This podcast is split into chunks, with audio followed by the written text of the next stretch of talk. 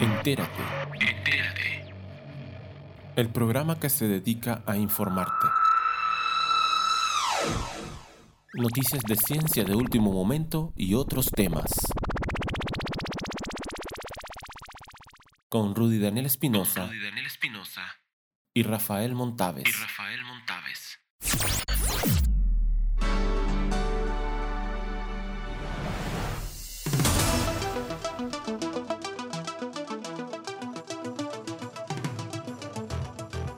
Hoy nos preguntamos si COVID-19 finalmente impulsará a la ciencia a lidiar con la desigualdad en la salud en los Estados Unidos. Además, descubrimos estrellas de antimateria, tal vez. Seguimos la receta para hacer la vacuna Pfizer BioNTech.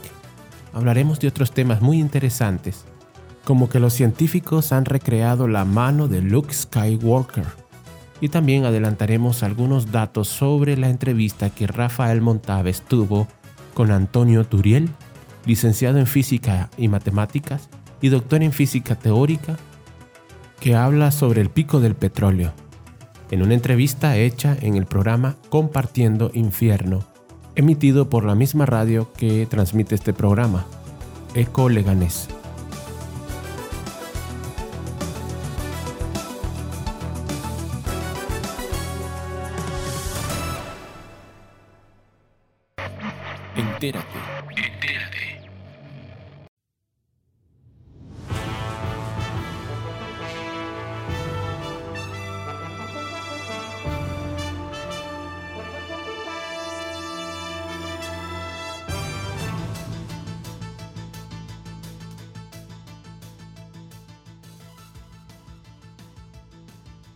¿Puede la ciencia hacer frente al mortal costo de la desigualdad? En el Valle de San Joaquín de California, las personas que trabajan en los campos, huertos y plantas empacadoras de carne se encuentran entre las más afectadas por el COVID-19. Los trabajadores agrícolas y de alimentos en California tenían un riesgo de muerte de casi un 40% mayor el año pasado en comparación con el riesgo para la población general del estado. Trágicamente, esta desigualdad nos sorprende un siglo de investigación ha demostrado que los determinantes sociales impulsan la enfermedad. La pregunta es, ¿qué va a hacer la ciencia al respecto? Sabemos cuál es el impacto de la falta de empleo, la falta de salarios justos, la falta de transporte, la mala educación y el racismo, dice el historiador de salud pública Graham Mooney. Entonces, si la salud pública no tiene poder para influir en estos problemas, entonces la salud pública se convierte en nada.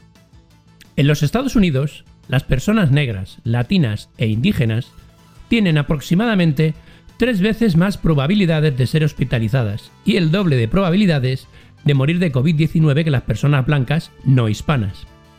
La pandemia tiene el potencial de ampliar la desigualdad económica. Los trabajadores con salarios bajos experimentaron algunas de las pérdidas de empleo más graves en 2020, mientras que los trabajadores con salarios más altos obtuvieron casi un millón de puestos de trabajo.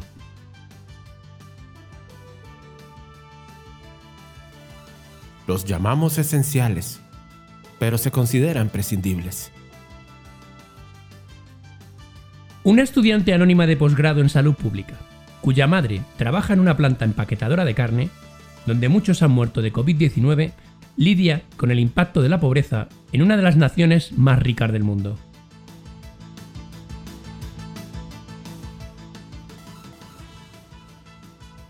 Brasil rechaza vacuna Sputnik 5.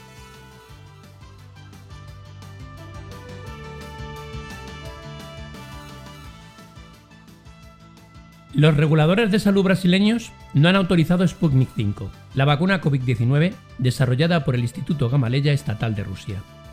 Los reguladores citaron la falta de información que garantice la seguridad, calidad y efectividad de la misma.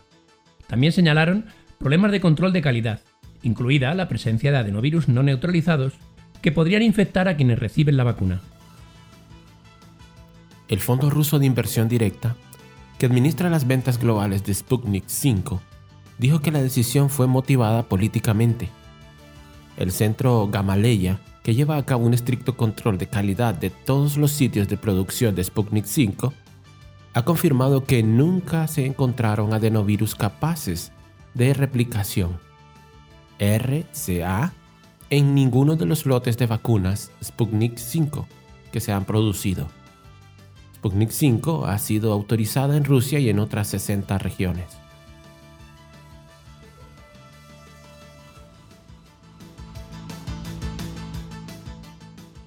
¿Cómo se vacuna la vacuna Pfizer BioNTech?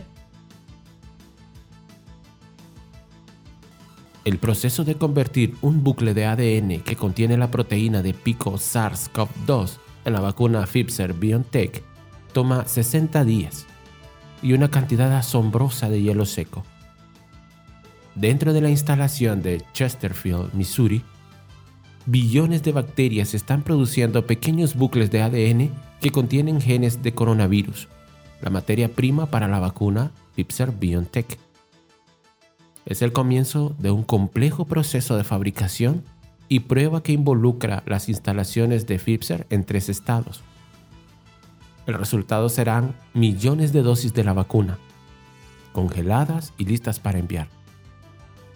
Un científico extrae las viales de ADN del banco de las células maestras, la fuente de cada lote de la vacuna COVID-19 de Pfizer. Los viales se mantienen a menos 150 grados Celsius o menos 238 Fahrenheit o menos y contienen pequeños anillos de ADN llamados plásmidos. Cada plásmido contiene un gen de coronavirus. Las instrucciones genéticas para que una célula humana construya proteínas de coronavirus y desencadene una respuesta inmune al virus. Los científicos descongelan los plásmidos y modifican un lote de bacterias E. coli para llevar los plásmidos al interior de sus células un solo vial puede producir eventualmente hasta 50 millones de dosis de la vacuna.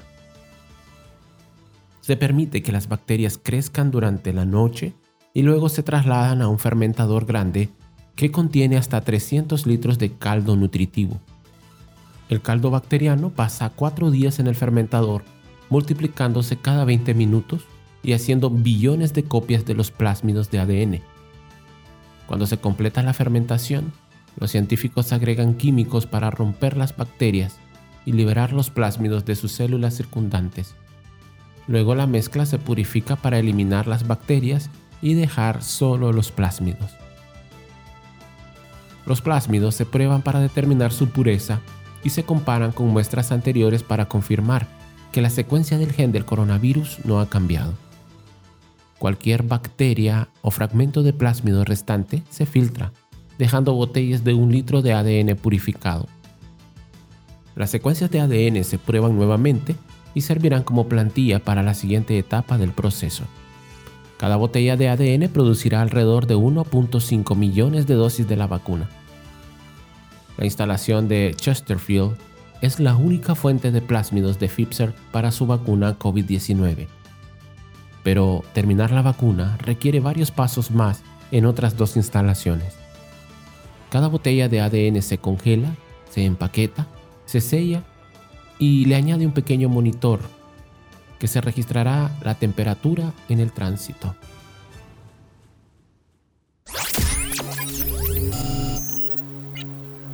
Estás escuchando. Entérate.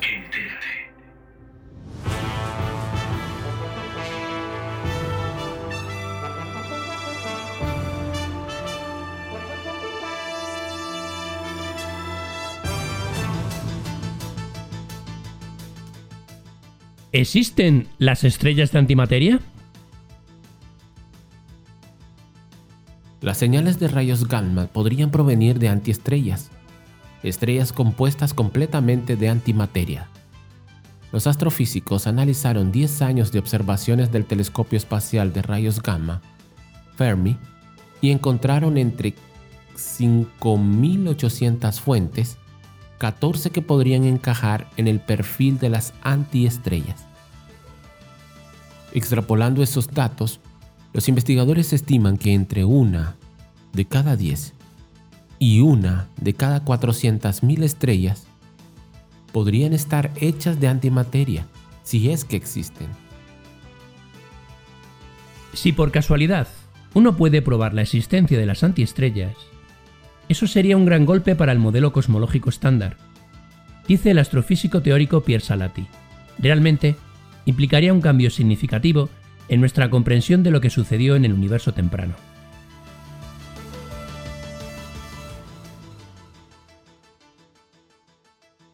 Cita del día. Ridículo. ¿Cómo podría estar solo? Me tienes a mí y yo te tengo a ti, más la pila de combustible y esa vista por la ventana. El astronauta Michael Collins rechaza la etiqueta del hombre más solitario del universo en una carta dirigida al módulo de comando del Apolo 11. En 1969, orbitó solo en el módulo mientras John Glenn y Buzz Aldrin daban los primeros pasos en la Luna, y su deleite por la experiencia se irradia desde la página.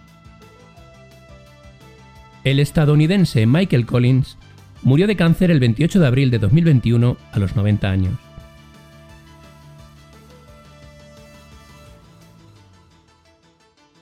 Solo con software propietario hubiese sido imposible. Así como el open source ha ayudado en la gesta del Ingenuity en Marte.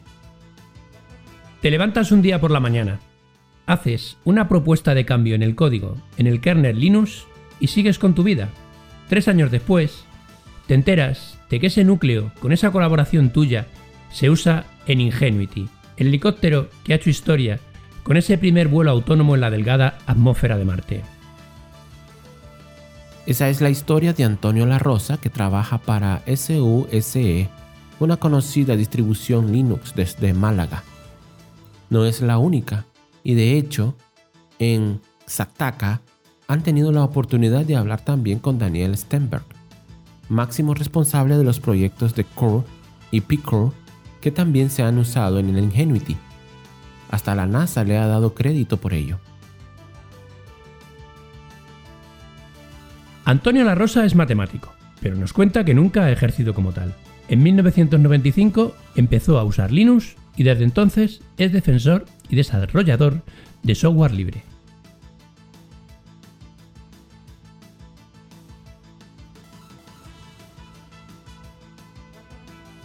Científicos crean la mano artificial de Luke Skywalker. Un equipo de investigadores patrocinado por el Pentágono crean una mano cibernética que se comunica bidireccionalmente con el cerebro al igual que una mano humana. Esta mano robótica no solo obedece las órdenes del cerebro con una precisión casi perfecta, sino que además es capaz de transmitir la sensación de tacto al cerebro puede transmitir el sentido del tacto usando estimulación eléctrica por la misma interfaz nerviosa Scorpius, que tiene tanto receptores neuronales como estimuladores, asegura el doctor Antoine Guyen, del Departamento de Ingeniería Biomédica de la Universidad de Minnesota. Guyen es líder del equipo que ha desarrollado el invento para DARPA, el brazo de investigaciones avanzadas del Pentágono. Aunque el Draco, que es como se llama el proyecto, todavía no tiene la misma flexibilidad y sofisticación de una mano humana, sus ingenieros afirman que es un gran paso adelante hacia la creación de dispositivos cibernéticos que puedan reemplazar perfectamente cualquier extremidad.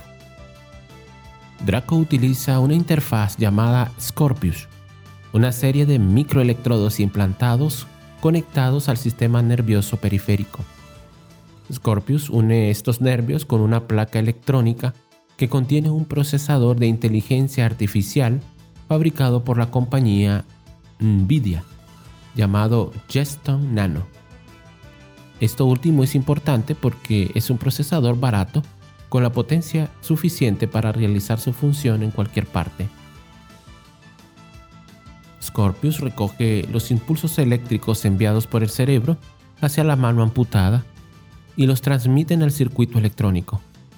La inteligencia artificial del centro de procesador interpreta los impulsos eléctricos utilizando los datos de su aprendizaje previo y hace que cada dedo se mueva individualmente con una precisión del 95 al 99%. La latencia, es decir, el tiempo que va desde que el cerebro emite la orden a la reacción del dedo, es de 50 a 120 milisegundos, algo más lento que una mano humana, afirman los investigadores.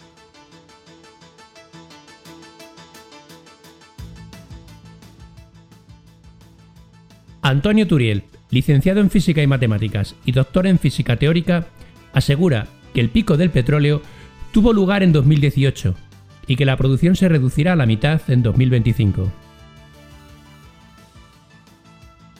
El pasado lunes 12 de abril, Turiel, científico y divulgador, investigador científico en el Instituto de Ciencias del Mar del CSIC, compareció ante el Senado español para informar de las gravísimas dificultades a las que nos enfrentamos de cara a la obligada transición energética.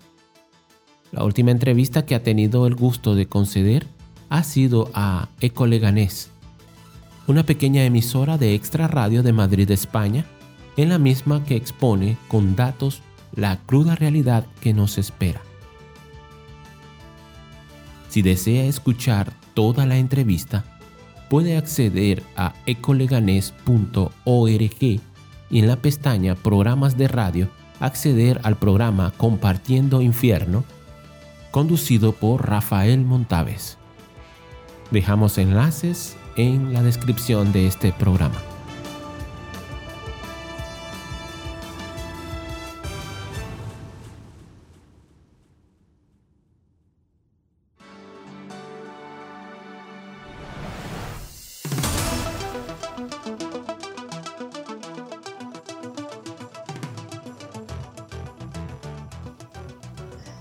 Bueno, este problema, el problema de que tarde o temprano íbamos a llegar a este punto, que este punto se llama pico del petróleo o pico del inglés, esto hace mucho tiempo que se sabe. Y esto de vez en cuando en los grandes periódicos ha salido reportajes sobre que algún día se llegaría a esto y tal. Curiosamente, ahora que ya estamos llegando, porque salieron cuando todavía no habíamos llegado, ¿no? Y mira, algún día pasará esto y tal. Ahora que ya eh, parece que lo hemos pasado, de hecho, ¿no? Que fue en el año 2018, ahora no se quiere hablar. ¿Por qué? Porque si tú hablas de esto, aceptas toda una serie de consecuencias que en el fondo no quieres aceptar, ¿no? Y en particular, pues que te tienes que plantear hacer cambios muy drásticos en tu sistema económico. Entonces, como en el fondo de esto no se quiere hablar, porque esto en el fondo lo que acaba poniendo en peligro es la esencia misma del capitalismo y esto pues es, muy duro de decir y evidentemente no es agradable, pues, eh, pues bueno, pues eh, lo que se pretende hacer es, bueno, vamos a ver si encontramos una fuente de energía milagrosa, a ver si hay un gran avance técnico que de alguna manera nos salve el día, ¿no? Parte de la entrevista con Antonio Turiel. Si desea escucharla toda, puede acceder al enlace de ecoleganes.org. Pulse la pestaña Programas de radio. Busca el programa Compartiendo Infierno. Enlaces en la descripción.